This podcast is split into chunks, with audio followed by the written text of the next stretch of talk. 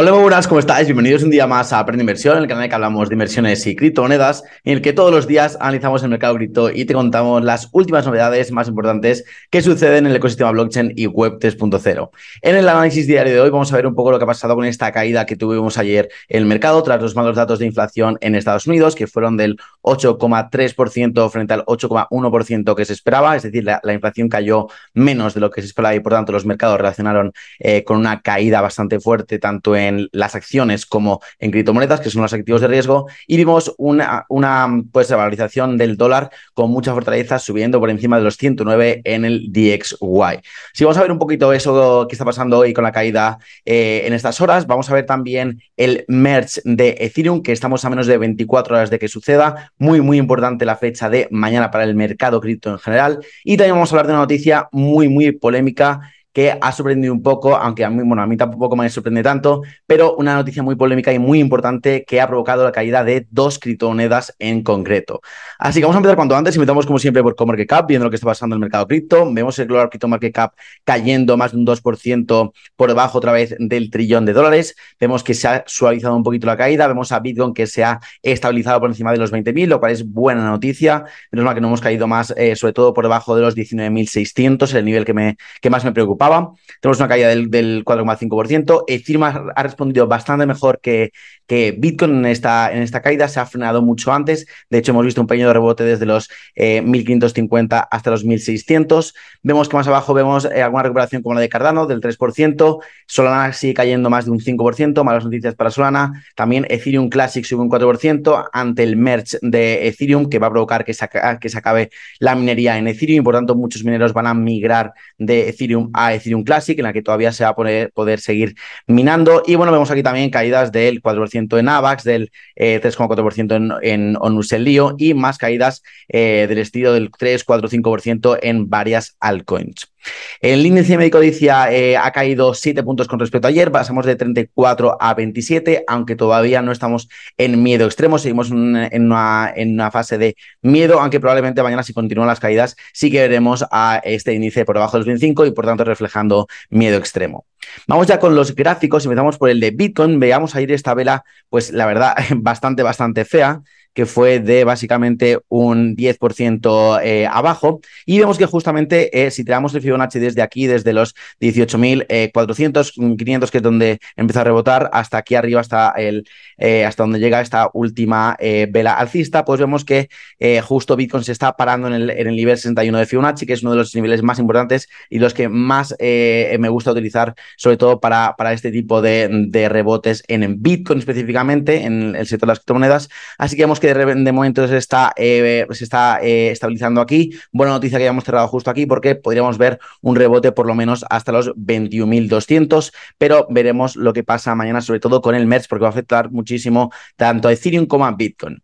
Entonces, en Ethereum tenemos un, eh, un, caso muy parecido. Vemos que la caída al final ha sido eh, menor, que la de, menor que la de Bitcoin, porque tenemos una caída del 10%, pero la subida de hoy lo está compensando un poco. Estamos ahora mismo eh, alrededor de los 1.600 y también hemos rebotado en el nivel 61 de Fibonacci, lo cual también es positivo y nos deja ahí una opción de rebotar hasta los 1.650 en las próximas horas. Pero como digo otra vez, depende mucho de cómo salga lo del mes mañana y de cómo reaccione mucho la gente, porque está posicionando mucha gente en, corto, porque piensa que va a haber un escenario de eh, compra el rumor y vendrá la noticia. Mm, recordemos que, que mm, Ethereum viene de, de subir hasta el precio que está ahora mismo un 80% desde el mínimo relativo, que hizo aquí el día 18 de junio, que llegó a estar por debajo de 900 dólares. Así que mucho cuidadito con Ethereum. Veremos lo que pasa mañana, porque es un día muy, muy, muy importante.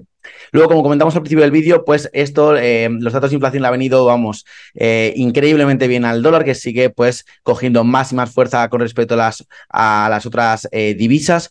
subió otra vez el 109.3 en el DXY. Eh, y bueno, parece que de momento pues sigue con su eh, trayectoria alcista en el que pues eh, está haciendo pues impulso, consolidación, impulso, consolidación, impulso, consolidación. Y después de esta, después de esta consolidación barra corrección que hemos visto desde los 110 hasta los 107, parece que se vuelve a apoyar en esta línea de tendencia, en esta media móvil de 50 que le está dando mucha fuerza y está actuando como soporte dinámico súper bien en esta subida para volver a coger fuerza y veremos la semana que viene con la decisión de la Fed qué puede pasar, ¿vale? Yo creo que ahora mismo el mercado está descontando una subida de 100 puntos básicos con, con, toda esta subida del dólar. Y si vemos aquí en, el, en la página del CME, que ahora mismo las posibilidades, las probabilidades están entre, vamos a, vamos a refrescar otra vez por si acaso ha cambiado, porque está cambiando eh, constantemente. Vemos que ahora mismo hay una, una probabilidad del 30% de que sea la subida de 100 puntos básicos eh, frente a un 70% de probabilidades de que los suban en, un, en 75 puntos básicos, ¿vale? Si los suben en 100 puntos básicos, creo que nos vamos a ir bastante más abajo, creo que vamos a, mm, volver a testear los 18.000 eh, bajos y si es de, 75, sí que creo que podemos rebotar un poco y continuar con esta senda alcista a corto plazo que estábamos viendo en, eh, en el mercado en general. Esto va a ser la semana que viene, el 21 de septiembre, así que estaremos muy pendientes de lo que pase. Pero antes de eso tenemos eh, una fecha súper, súper importante para el mercado cripto en general. Llevamos años esperando que suceda esto, que es el, el tan esperado merge de, de Ethereum que es, va a ser pues, el inicio de Ethereum 2.0. Y como veis aquí, solamente faltan 14 horas, 58 minutos y 30 segundos aproximadamente, ya que esto pues, va en función de los bloques que se, que se vayan creando en la red. Así que bueno, mañana tenemos el mes de Ethereum que eh, hoy os he hecho eh, un hilo especial en Twitter explicando un poco eh, lo, que, lo que va a suceder con Ethereum 2.0, o, sea, con el, con el merge, eh, qué significa lo del merge, en qué consiste y sobre todo, pues una serie de cosas que la gente está estimando, como por ejemplo que va a ser más rápida la, red o más barata, que es completamente mentira, es completamente falso. Así que explico pues brevemente lo que es, en, pues, en qué consiste y los efectos que va a tener a corto y a largo plazo. Esto lo podéis ver y también voy a, voy a grabar un vídeo separado de esto, así que después de este análisis diario tendréis un vídeo separado solamente sobre este hilo, sobre Ethereum 2.0 de Merge.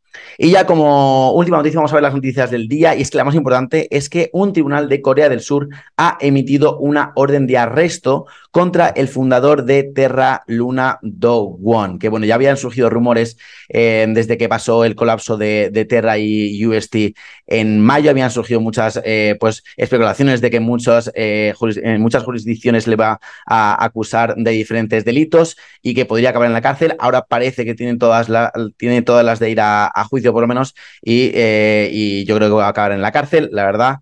Eh, así que nada, eh, veremos lo que va pasando. Esto, por supuesto, ha provocado que las dos criptomonedas eh, del ecosistema Luna, que son Luna y Luna Classic, hayan caído rápidamente, pues un 38% y un 25% respectivamente, lo vemos aquí, después de haber subido con fuerza durante la última semana. habían hecho pues, un nuevo mecanismo de quema de tokens y una serie de cambios en los tokenomics para pues, incentivar un poquito más los tokens en sí.